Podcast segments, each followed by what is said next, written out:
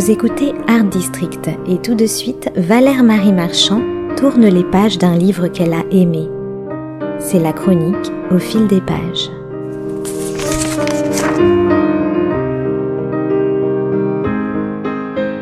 N'est pas toujours facile d'écrire un livre à quatre mains, loin s'en faut.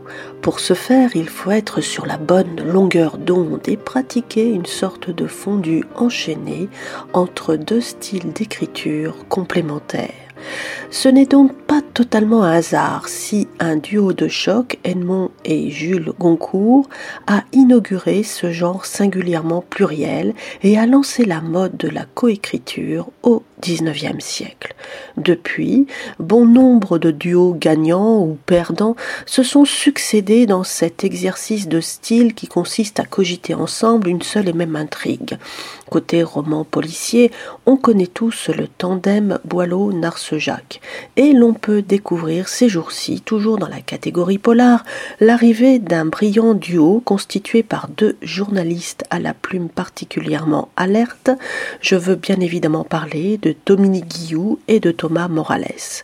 Ces deux comparses viennent en effet de signer une épopée policière très agréable à lire, La Dame au cabriolet, aux éditions Serge Safran.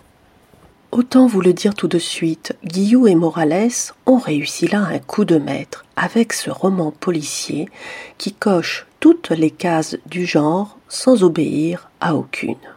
Vous trouverez ici tous les clichés du polar sans pour autant vous ennuyer une seconde, car l'intrigue commence tambour battant à Paris, dans un septième arrondissement quelque peu assoupi, avant de faire un saut ou deux dans le midi. Elle a pour principale protagoniste Yvonne Vitti, une détective au prénom un peu désuet qui a un faible pour les crooners italiens des années 80 et les cabriolets jaunes poussins. Le vintage, ou plus exactement la nostalgie bien tempérée, est en effet le péché mignon de cette enquêtrice chevronnée qui aborde les yeux ouverts les rivages ô combien redoutés de la cinquantaine. Car si cette privée au grand cœur regrette les consonances un peu vieillottes de son prénom, si elle ne sort pas sans son indémodable tailleur Chanel bleu marine, elle est un peu à l'image de son cabriolet. Elle a beau avoir quelques kilomètres au compteur, la patine lui va bien, l'inattendu aussi, et il suffit d'un rien, en l'occurrence de la filature d'un chaud lapin, soupçonné d'adultère par sa boulangère de femme, pour qu'elle reprenne, comme qui dirait, du poil de la bête, et se laisse emporter dans le tourbillon Voici en guise d'introduction comment l'affaire se présente. Mon client m'a donné rendez-vous dans un troquet de la rue de Grenelle. En descendant le boulevard Raspail, j'aperçus dans le rétroviseur le lion de d'enfer qui avait enfilé un pelage gris argenté. Ma Sab 900 jaune poussin crachait une fumée noire qui ne me disait rien qui vaille. Elle a dépassé la trentaine et donne de sérieux signes de fatigue. Moi, je ne suis pas fringante non plus. Bientôt quarante-cinq ans. J'ai beau tourner ça dans tous les sens, je dois me rendre à l'évidence. J'ai mangé mon pain blanc. Je vis désormais dans la nostalgie de mes meilleures années, qui n'ont toutefois rien d'extraordinaire, et dans la crainte de ce qu'il va m'arriver, qui sera d'une grande banalité les rides qui se creusent, le souffle qui devient court et tout le tintouin d'un naufrage annoncé. L'épilogue prévu n'est néanmoins pas pour tout de suite et Yvonne a encore quelques beaux jours devant elle.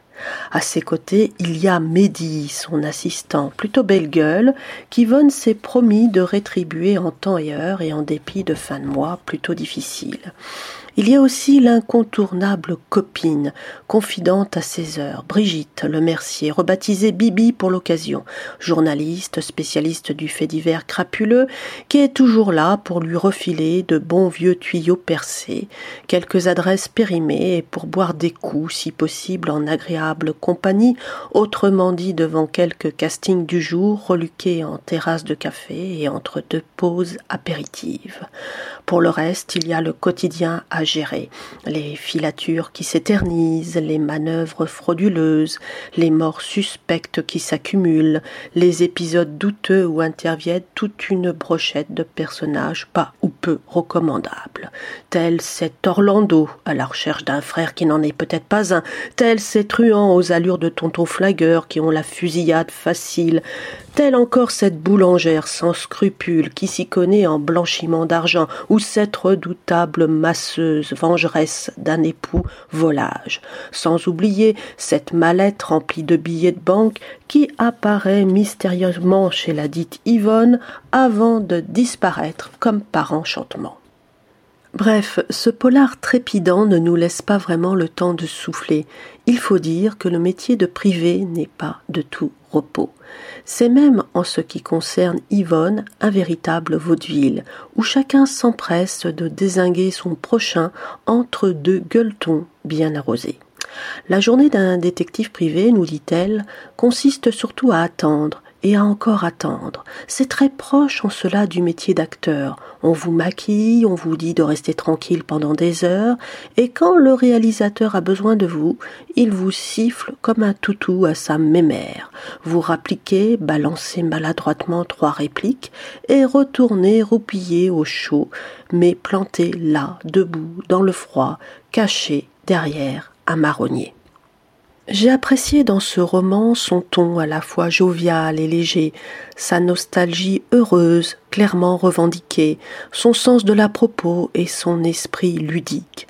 Ce roman se savoure comme le verre de l'amitié, et l'on en redemande, car ces deux auteurs ont toujours l'ingrédient qu'il faut, un cocktail parfaitement réussi. Tout fonctionne à merveille, tout s'enchaîne au quart de tour. On a l'impression d'être emporté, cheveux au vent, dans une virée à la Philippe de Broca. Une échappée belle, digne d'Antoine Blondin.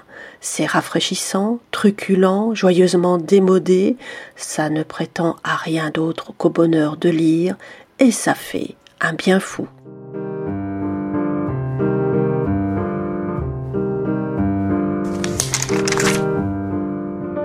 C'était Au fil des pages, la chronique littéraire de Valère Marie Marchand sur Art District.